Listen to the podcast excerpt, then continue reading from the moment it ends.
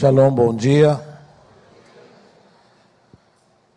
O que nós vamos fazer na prática agora é um pouquinho é, o caminho que, de certo jeito, eu diria eu de uma forma muito especial, me levou a aceitar Yeshua como Messias, como Redentor.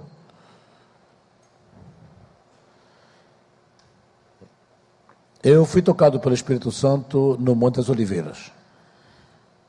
E as histórias que às vezes, eh, quando a gente olha na perspectiva do passado, parecem coisas muito simples e claras. No momento que elas acontecem, às vezes não são tão claras nem tão simples. Você vem a entender ou vem a compreender o que aconteceu, às vezes, inclusive, mais tarde ou muito mais tarde. Naquela época, eu estou falando dos anos 80, eu era diretor eh, comercial de uma empresa de turismo muito grande, eh, internacional, chamada Meliá. Meliá tinha sede na Espanha, mas tinha uma filial em Israel. Eu já era guia turístico, mas não trabalhava como guia. É, mas uma que outra vez saía para dirigir algum grupo. É questão de estar atualizado, novas estradas, novo restaurante, as coisas mudam. E aí chegou um grupo dos Estados Unidos que vinha sempre com um guia dele. O guia era judeu messiânico, judeu que tinha aceitado Yeshua. E aquele guia, o Max, tinha falecido aquele ano e o grupo chegava pela primeira vez sem guia. E o pessoal da companhia preocupado, é um grupo que vem todos os anos, né? Queremos um guia que ele se sinta bem, confie. E como eu gostava muito de ler a Bíblia, estudava muito e tal, você então pega esse grupo, pastor Bob Johnson, naquela época pastor de Kansas City, Assembleia de Deus,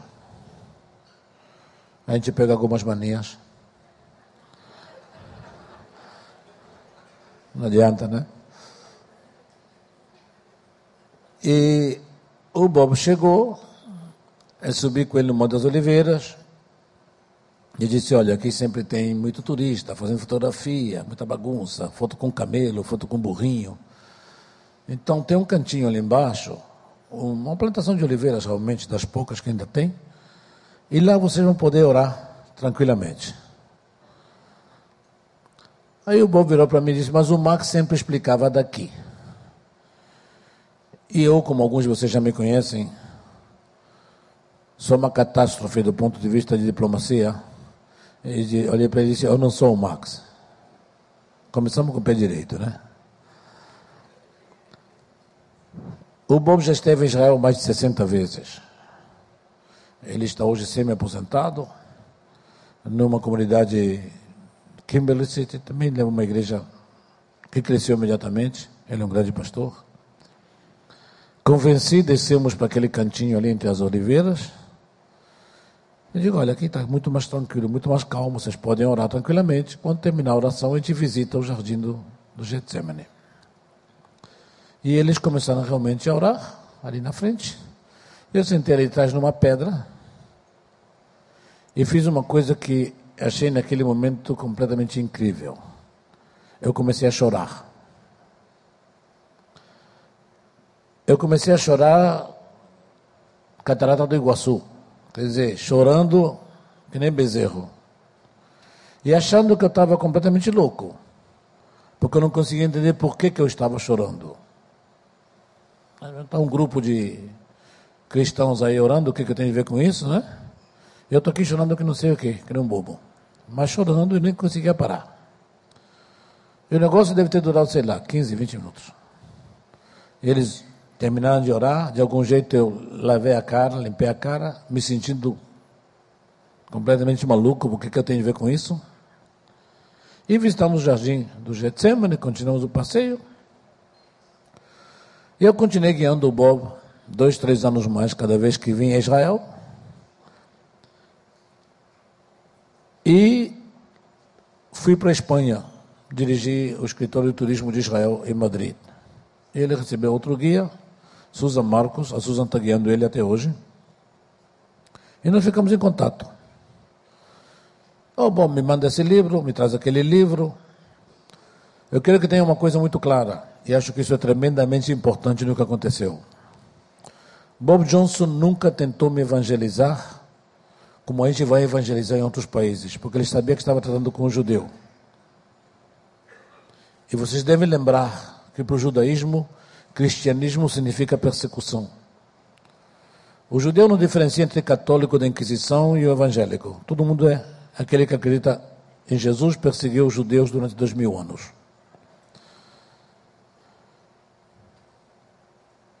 E já voltando a Israel, o Bob continuou com a Susan, guiando. Eu não estava trabalhando como guia. Aí um dia eu olhei para mim mesmo no espelho e digo: Eu estou enganando a quem?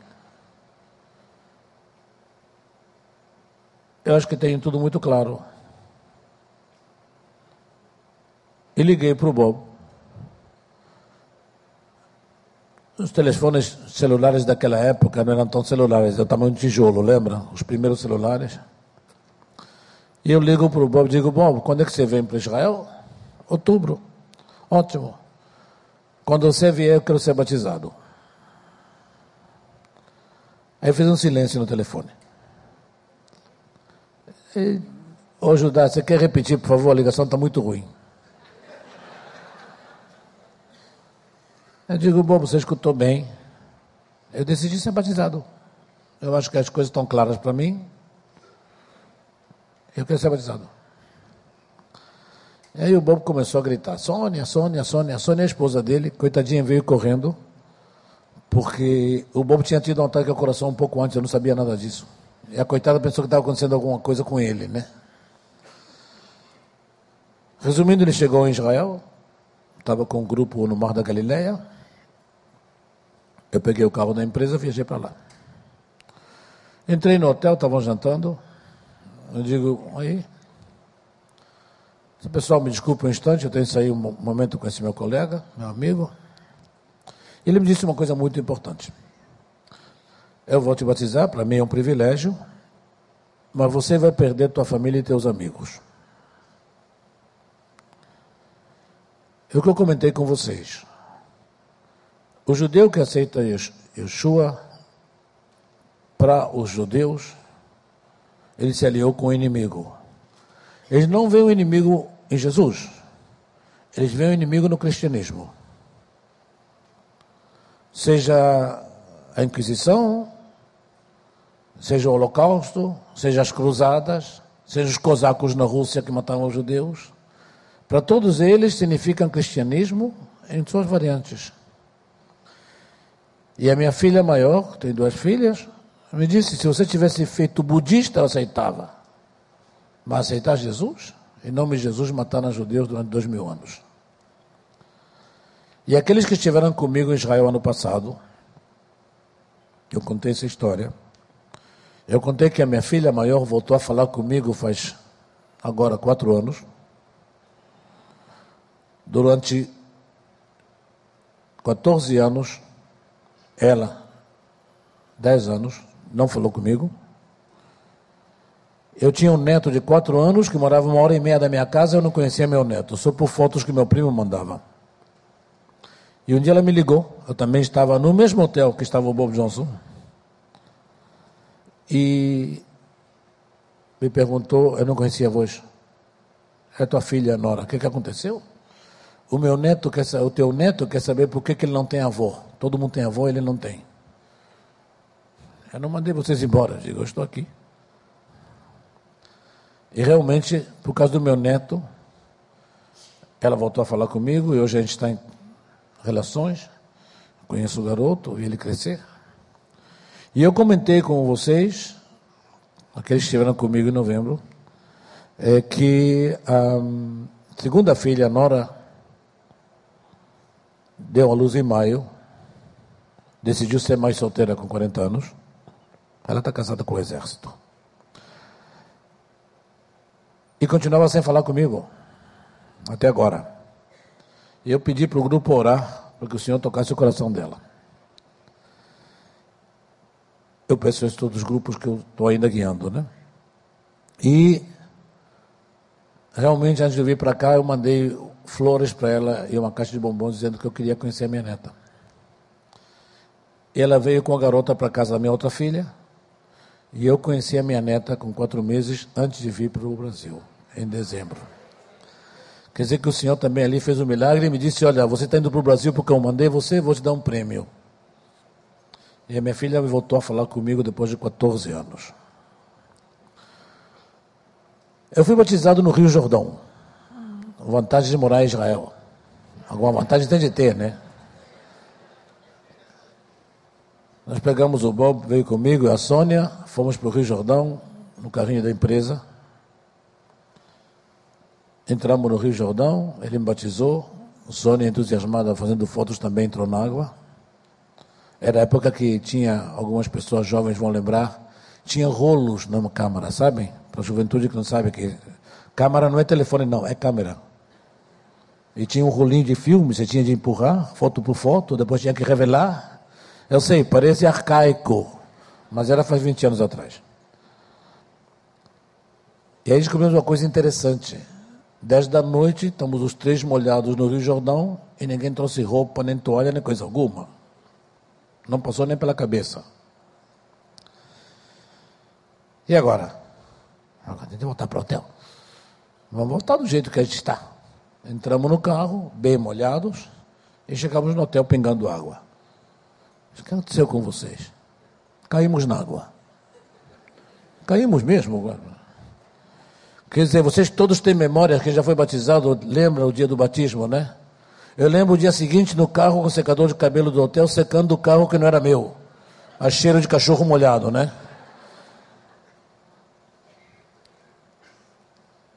E esses primeiros passos com Bob Johnson, aprendi muita coisa.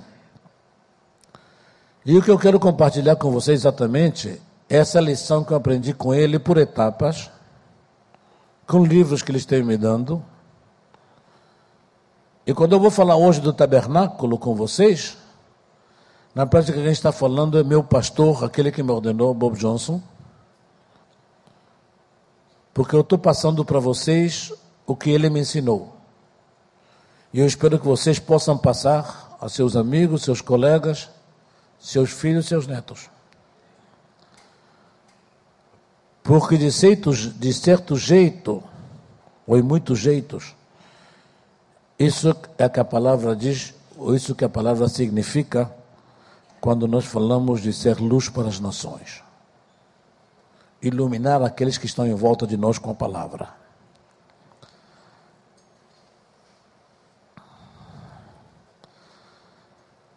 O professor Saião esteve aqui já com vocês, comentou um pouco sobre o tabernáculo faz dois dias atrás. E eu quero entrar na questão do tabernáculo em mais detalhes. Vocês têm ali um esquema do tabernáculo, tal como estava em Êxodo 25. E a primeira parte que temos, ali vocês têm a porta da entrada, tem o lugar do sacrifício, tem a bacia, a parte principal, o Santo dos Santos. Eu quero ir com vocês por etapas, paralelamente, com três linhas. O tabernáculo físico, que vocês vão ver em fotos, é uma réplica exata do tabernáculo tal como estava quando as tribos estavam no Sinaí. Essa réplica, que eu acredito que o Saião com certeza mostrou algumas fotos, ela está perto da cidade de Eilat, no sul de Israel, e é mantida pela comunidade judeu-messiânica de Eilat. Mas o tabernáculo tem outras duas linhas paralelas. Uma delas é a palavra profética, o que indica o tabernáculo nas suas partes. E a outra, que não é menos importante, é o tabernáculo que nós queremos, podemos e devemos construir no nosso interior. O nosso tabernáculo espiritual. E vocês vão ver até que ponto as três linhas, a física material, a profética e a espiritual de cada um de vocês, elas são paralelas.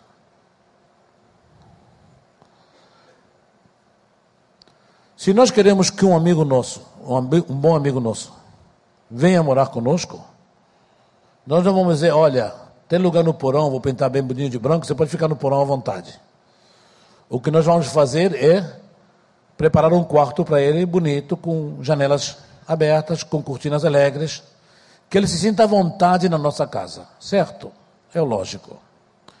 Então, a primeira coisa é preparar para nós um lugar, um canto especial no nosso interior, no qual, quando você acorda de manhã, pode dizer: Aqui está Jesus, aqui está Yeshua. Bom dia, meu amigo. É bom saber que você está aqui morando comigo, no meu interior. E esse cantinho especial tem de seguir uma série de preceitos que o tabernáculo aponta para eles. Quando vocês olham para o mapa do tabernáculo, como ele estava instalado, cada vez que ele era levantado novamente, e já de por si é uma maravilha ter um templo que é um templo portátil na prática, a porta estava sempre em direção ao sol. Se nós estudamos um pouco naquela época,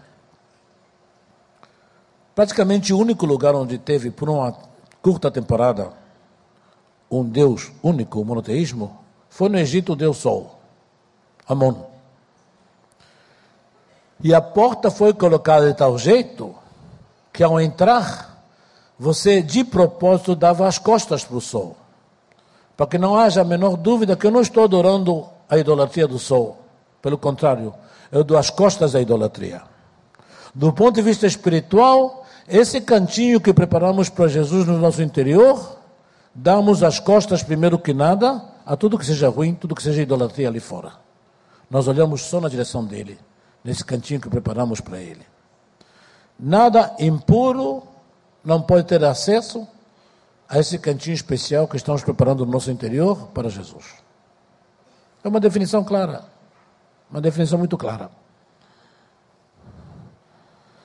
Assim era o tabernáculo e as medidas, ainda falaremos disso, que nos dá o livro de Éxodo são muito claras, muito definidas.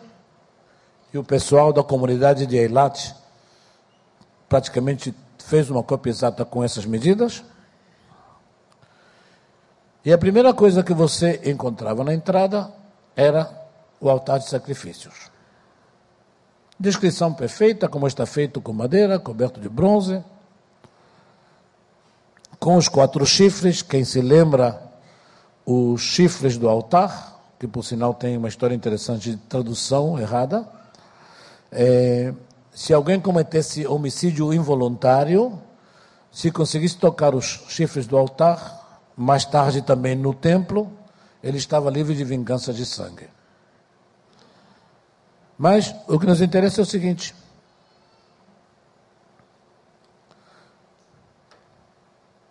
entrando nessa área que reservamos no nosso interior para Jesus, a primeira coisa que achamos é o altar.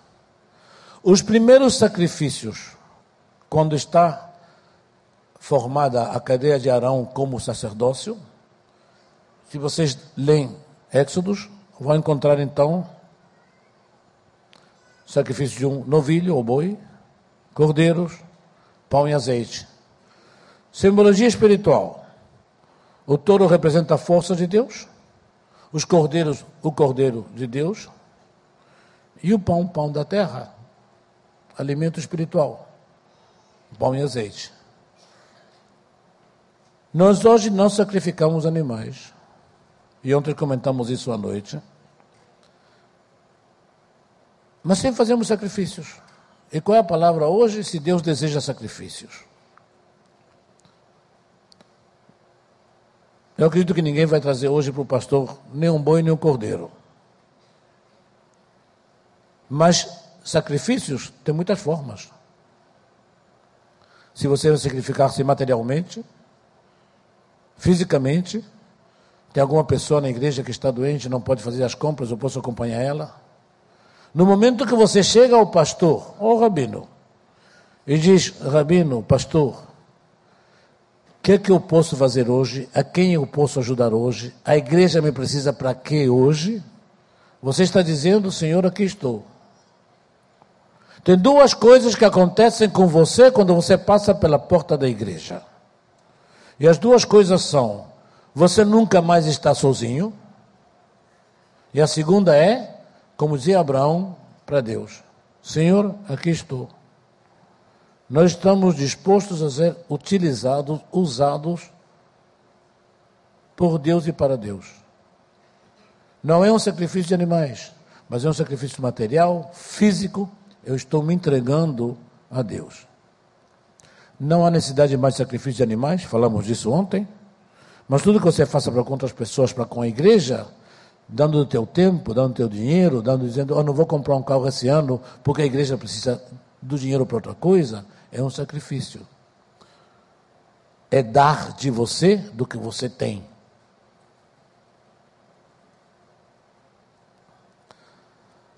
A bacia da purificação era constante, sacrifício de animais, tinha que se purificar antes de fazer o sacrifício. Tinha sangue. Essa bacia também está descrita. Do ponto de vista profético, ela representa a pureza de Yeshua, a pureza de Jesus. Na terra e no nosso interior. Ele não precisava de ser purificado, mas se nós dizemos, este é o templo e eu quero ser sacerdote dele, eu tenho de purificar constantemente.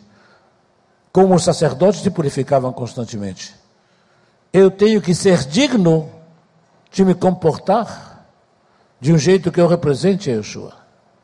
E essa purificação é constante. No dia a dia, no nosso culto, como é a purificação? seja através da oração, seja através do jejum, mas sempre eu coloco isso com orientação do pastor e da Bíblia. Ah, eu fiz errado. Não, não. Tudo que seja se purificar deve ser de um jeito ordenado. Não é nunca à toa, e ontem bem falou Saião sobre Levítico, que há uma explicação muito detalhada de como foi ordenado o sacerdócio, de como é feita a purificação, porque essa ritualística, e ontem ele tocou um ponto que eu dou muita importância em todas as aulas que eu dou. Todo o contexto bíblico, ele está com um pano de fundo determinado, social, cultural, econômico, histórico. A mensagem que Deus dá a um povo de beduínos no meio do deserto não é a mesma mensagem que ele vai dar dois mil anos mais tarde a um reino. E não é a mesma mensagem que vai dar para a gente hoje. Porque o contexto social e cultural de cada época é diferente. O povo de beduínos no deserto, Deus vai comunicar com eles de um jeito que eles possam entender. Ele vai ensinar um ritual do jeito que eles possam entender. Hoje não é necessário. Mas é muito importante lembrar que na Bíblia, cada parte dela tem um fundo cultural histórico determinado. E o povo de Israel, no meio do deserto, um povo que não sabe ler, que não sabe escrever, que saiu da escravidão, ele está sendo treinado num ritual que hoje nos parece innecessário, que nos parece primitivo, mas que para eles naquele momento era o ritual que eles podiam entender. Isso é muito importante no estudo bíblico.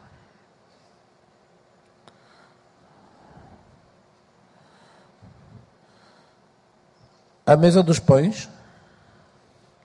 E na palavra profética está muito claro: Yeshua, Jesus é o pão da vida, é o alimento espiritual para cada um de nós.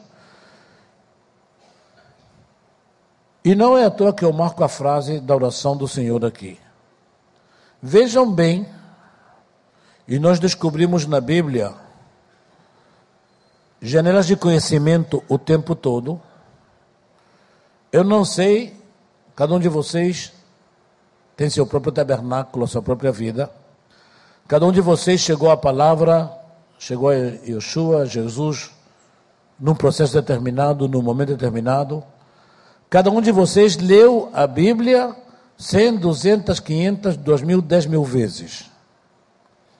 Mas mesmo que os pastores que leram a Bíblia um número incrível de vezes, acontece, eles podem testemunhar, que você de repente vê um versículo na Bíblia e diz: Puxa, como é que eu não vi isso antes? Estava ali o tempo todo, não é verdade? Quantas vezes aconteceu com cada um de vocês isso? Porque Deus vai abrindo janelas de conhecimento à medida que você vai conhecendo a palavra dEle. A Bíblia é um livro vivo. Coisa estranha, né? Dizer que um livro é um livro vivo. É papel com letras impressas, como é que ele é vivo? Bom, hoje também é tablet, nem né? esqueci. Mas ele está vivo. Como é que ele está vivo? Porque vocês descobrem de repente cada vez esse versículo novo que você não vira antes, estava ali o tempo todo. Como é que ele está agora, de repente? Eu vi, não vi antes. A Bíblia vai abrindo novas janelas de conhecimento à medida que você vai profundizar na palavra de Deus. É um fato. E Ele é o pão da vida. E o que, que diz a oração? Vejam bem, vamos tirar uma palavra só. Palavra nosso. O que, que fica na oração do Pai? O pão de cada dia. Há uma diferença entre o pão de cada dia, genérico para todos, e o pão nosso de cada dia. Nós temos uma porção de alimento espiritual para cada um de nós destinada. E no que estamos dizendo a Deus nessa oração, Senhor, me dá, por favor, o alimento que está preparado para mim especificamente. Esse é o pão da vida. Cada um de nós, de uma forma incrível, é alimentado especialmente com o pão que ele precisa nesse momento. O alimento espiritual é para todos e é também específico para cada um de nós. O pão nosso de cada dia. Então recebemos do tabernáculo nosso alimento espiritual e colocamos no nosso interior também um cantinho desse alimento espiritual vai estar ali esperando. Procuramos sempre e achamos ali como reforçar e renovar as nossas forças. Lembre-se, o tabernáculo é alimento espiritual, não só para o povo de Israel, para todos aqueles que estão enxertados na oliveira. Yeshua é pão de todos nós, elemento espiritual de todos nós. O altar do incenso, em alguns lugares eu fiz fotografias com pessoas simplesmente para dar uma ideia do tamanho. E o altar do incenso foi feito também com medidas exatas, de acordo com a Bíblia.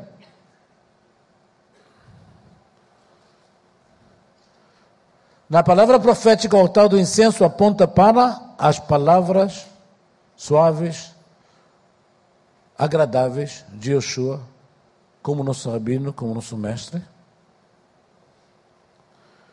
No tabernáculo interior nosso, não pode faltar o incenso. O que, é que significa o um incenso?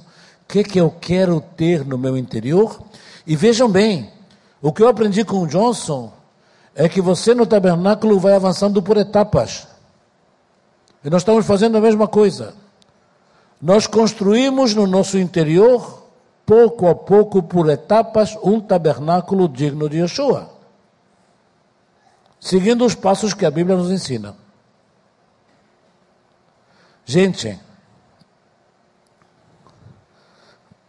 Todos vocês, quando compram um carro, recebem, além das chaves e outras coisas, o manual do fabricante, lembram? Que é um livro assim de grosso, que geralmente ninguém lê. Quer dizer, você lê as duas, três primeiras páginas, depois diz, bom, já sei tudo. Mas se vocês têm na mão a Bíblia, vocês têm o manual do fabricante, aquele que fez tudo. É o manual mais completo do mundo, gente. E é uma pena não ler todas as páginas. Porque é muito mais importante que um carro, é a tua vida.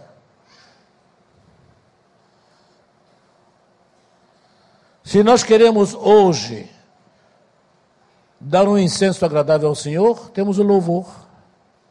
O louvor é o nosso incenso. Mas, novamente, orientação da igreja, orientação do pastor. Há uma problemática que todos vocês conhecem, que em algumas igrejas o louvor sai disparado em várias direções. E aí tenho algumas dúvidas se chega realmente agradável ou não e se chega onde deve chegar. Então a orientação do pastor e da Bíblia são sumamente importantes novamente. A menorá.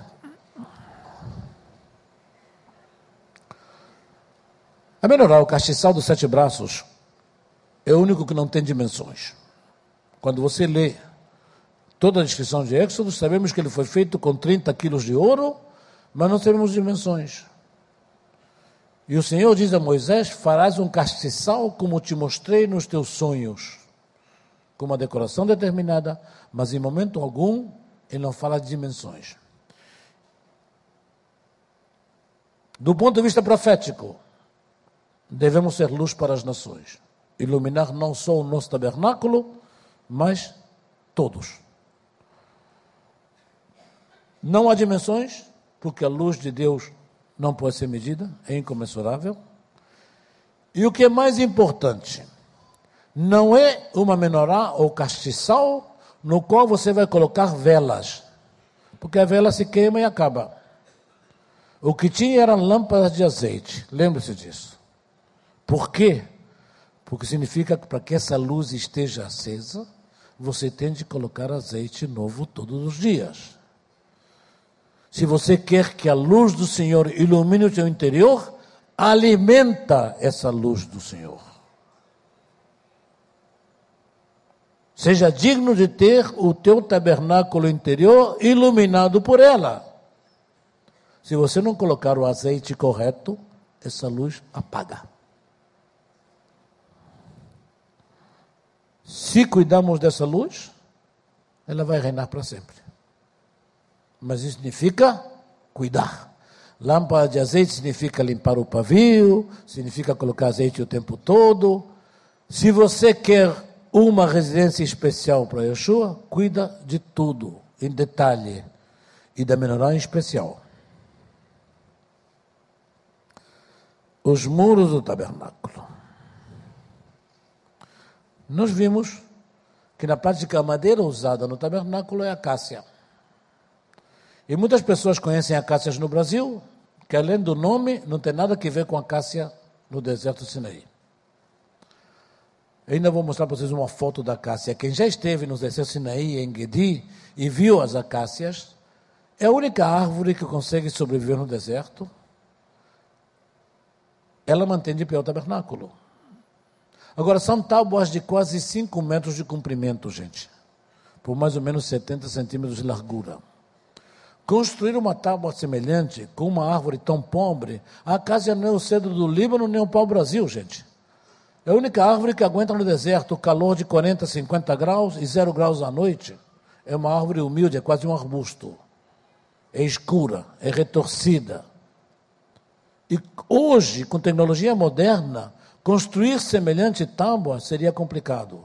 Imagina no deserto faz quase 4 mil anos atrás, só da mão de Deus para pegar uma árvore tão torta, tão pequena, tão escura e transformar ela num templo. Num templo que fica de pé.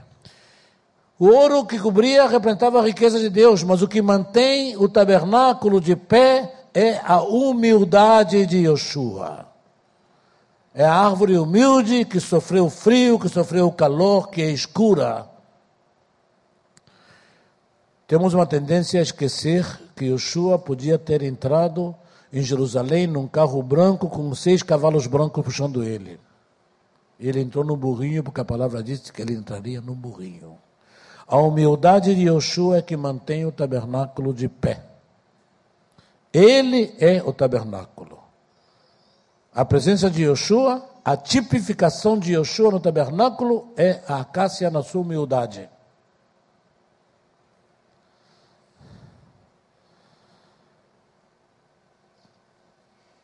O sumo sacerdote, falamos disso ontem, era o único que podia entrar no dia do perdão, no Yom Kippur. O seu peitoral representava a proteção para todo o povo de Israel. Vimos como municiosamente são ordenados Arão e seus filhos.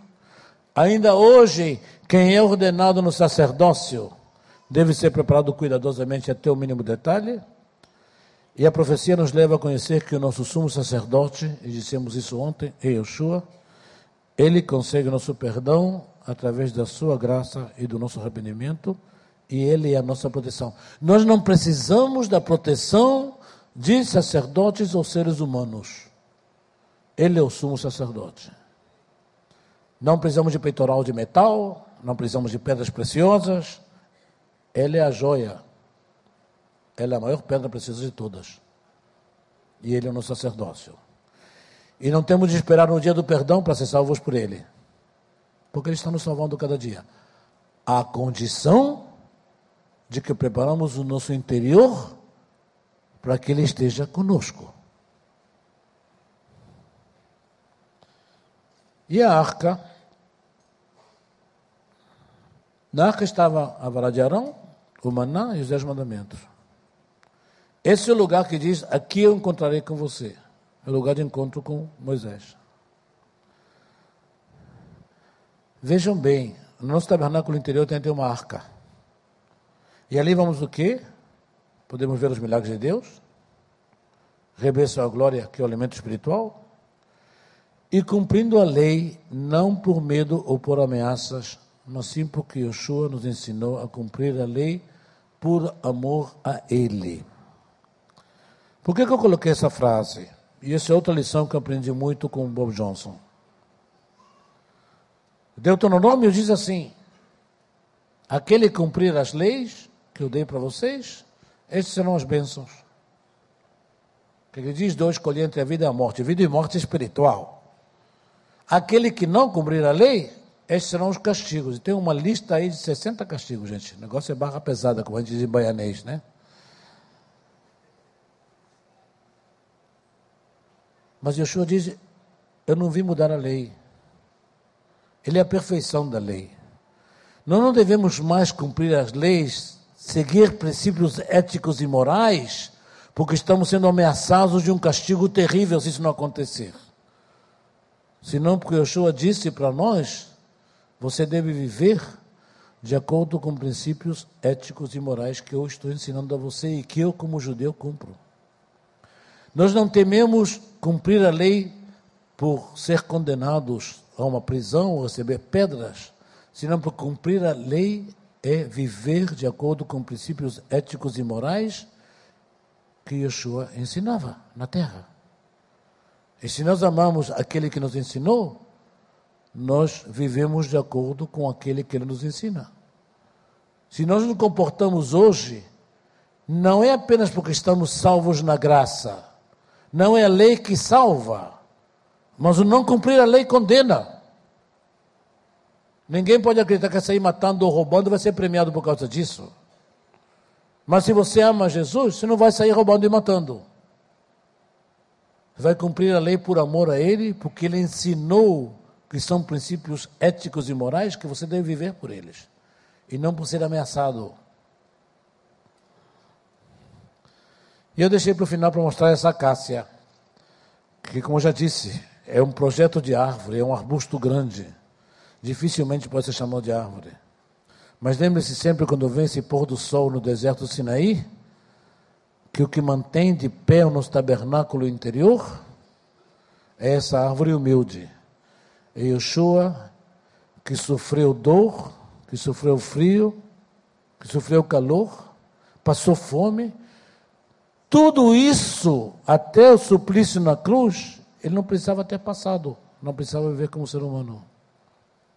Ele aceitou tudo isso por escolha, para viver como nós e sofrer por nós. Essa é humildade máxima, e essa é a árvore que às vezes nós não vemos, mas que mantém de pé o nosso tabernáculo. Então a lição que eu aprendi com o Bob Johnson, que tentei passar para vocês hoje, não é apenas o tabernáculo material no deserto, que era uma coisa fantástica, se você pensa um pouco. Um templo que vai levando a palavra de Deus de um lugar para outro. Não é apenas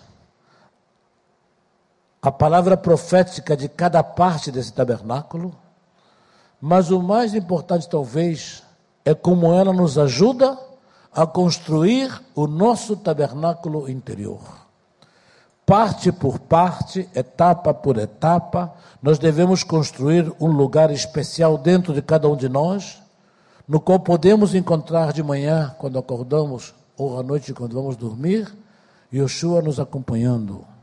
E é um tabernáculo que deve ser construído com cuidado, com amor, com dedicação, com empenho e mantido do mesmo jeito, com cuidado, com amor, com dedicação e com empenho. renovando seu azeite recebendo alimento espiritual, oferecendo o que podemos dar como sacrifício, tudo isso é parte de ser crente. Porque ser crente, pessoal, é 24 horas por dia, 365 dias por ano. Esse é o nosso desafio e esse é o nosso tabernáculo. Amém? Muito obrigado.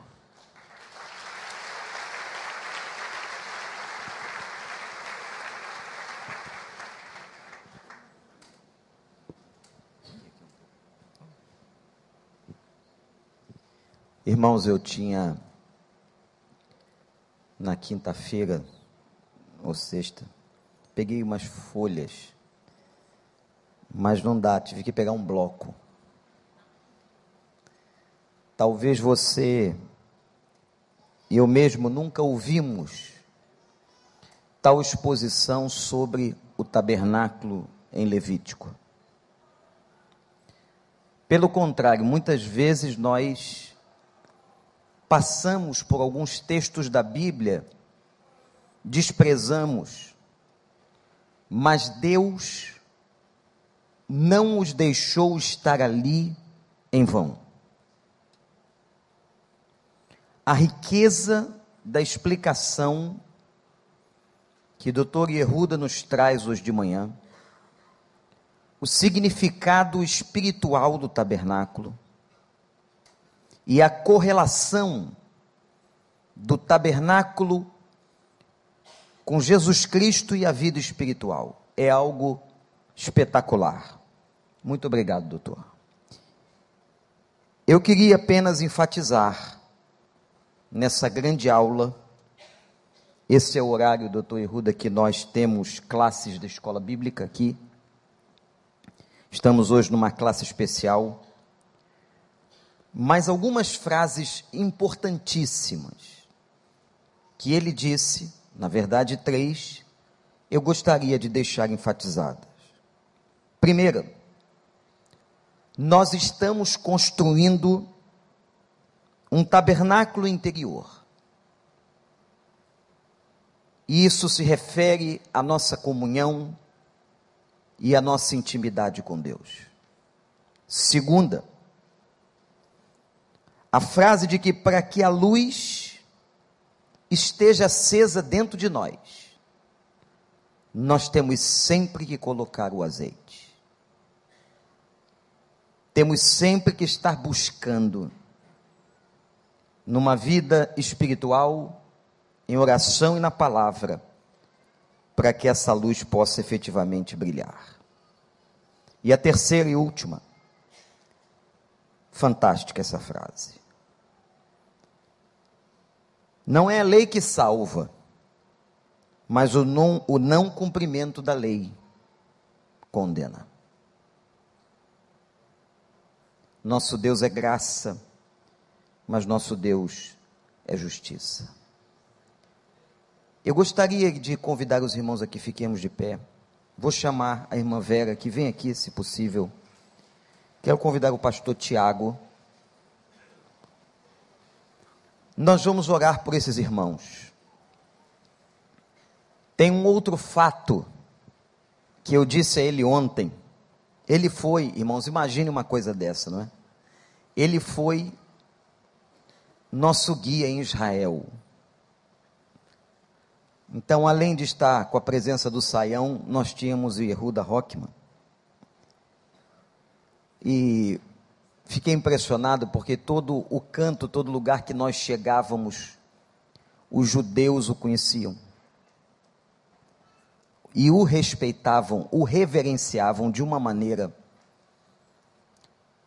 Podiam ter até algum, alguma restrição por causa da sua experiência com Yeshua, com Jesus, mas não foi assim que nós vimos. E meus irmãos,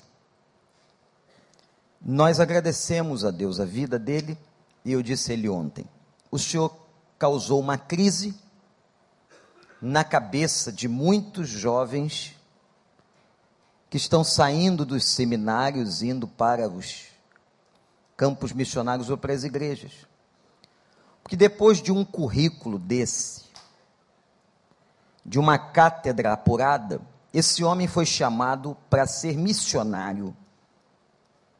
A essa altura da sua vida, com essa formação, depois de ter lutado três guerras em Israel, para ser missionário numa pobre cidade do interior da Bahia. Num tempo em que muitos estão saindo dos seminários e, como disse o filósofo Romário, já querem sentar na janela.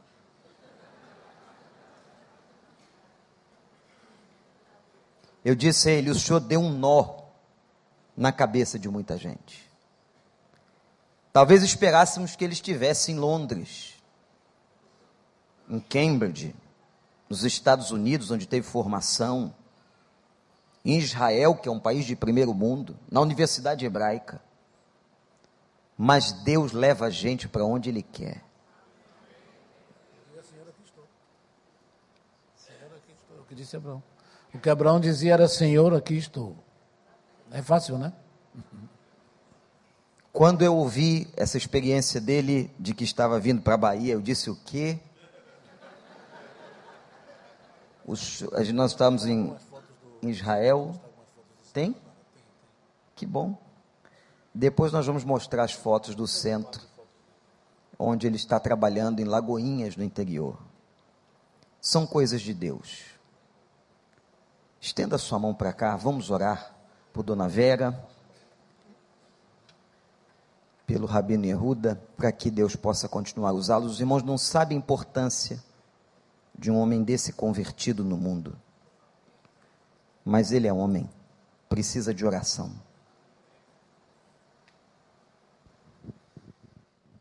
Ó oh Deus e Pai, como podemos expressar nossa gratidão ao Senhor pelo que o Senhor está fazendo nesta igreja, usando os servos que o Senhor separou e escolheu como agradecer ao Senhor, Pai. E eu mesmo penso, Pai, que não há outra maneira de agradecer, a não ser que nós nos rendamos a tudo aquilo que nós ouvimos. Que tomemos uma posição, Pai, diante do Senhor, de total quebrantamento, de arrependimento pela maneira como temos andado como crentes, e possamos construir a cada dia um tabernáculo onde o Senhor possa reinar absoluto na nossa vida. Tem misericórdia de nós, Pai. Como temos falhado. Mas ajuda-nos, Pai, agora diante de tudo que temos ouvido. Por todo esse congresso que o Senhor preparou, Senhor, para falar a cada um de nós. Não podemos sair diferentes, Pai. Não podemos sair iguais como nós entramos aqui Algo novo precisa acontecer na nossa vida, Pai, para que as pessoas lá fora vejam que existe um Deus verdadeiro, que está no controle de todas as coisas, mas principalmente no controle da vida dos seus filhos, Pai. Que possamos viver intensamente a vida de Jesus, a começar na nossa casa, nos nossos relacionamentos, e, Pai, dizer: Eu estou aqui, como Abraão disse. Eis-me aqui, foi a palavra de Isaías. Que seja a minha palavra, a palavra de cada um dos teus filhos nesta manhã. Pai, eis-me aqui e usa-me, Pai, usa esta igreja para ser relevante, Pai, neste bairro, nesta cidade. Crentes comprometidos com o Senhor, onde o nosso amor fraternal possa fazer diferença, onde o nosso compromisso de viver Jesus seja cada vez maior. Pai, obrigado pela vida do teu servo, Pai. Ó oh, Pai, continue usando ele por onde ele passar. Que vidas sejam impactadas como está sendo a nossa, Pai. Guarda o teu filho, Pai, dos perigos que são muitos, das ameaças que são muitas, mas que, Pai, ele possa com esta intrepidez continuar proclamando, Senhor, a todos nós o desafio de vivermos uma vida cristã abundante, Senhor. Então guarda a sua esposa, a sua família, e a cada um de nós nesta manhã e ajuda-nos realmente a sairmos daqui com um compromisso verdadeiro com o Senhor. É a nossa oração, Pai, no nome de Jesus. Amém, Senhor, amém. Irmãos, antes de sentarem, eu tinha dito a ele que eu desconfiava e achava que os irmãos gostariam que ele voltasse. Mas eu não poderia convidá-lo de, no de novo se os irmãos não me autorizassem. Os irmãos querem que o doutor Iruda volte à nossa igreja?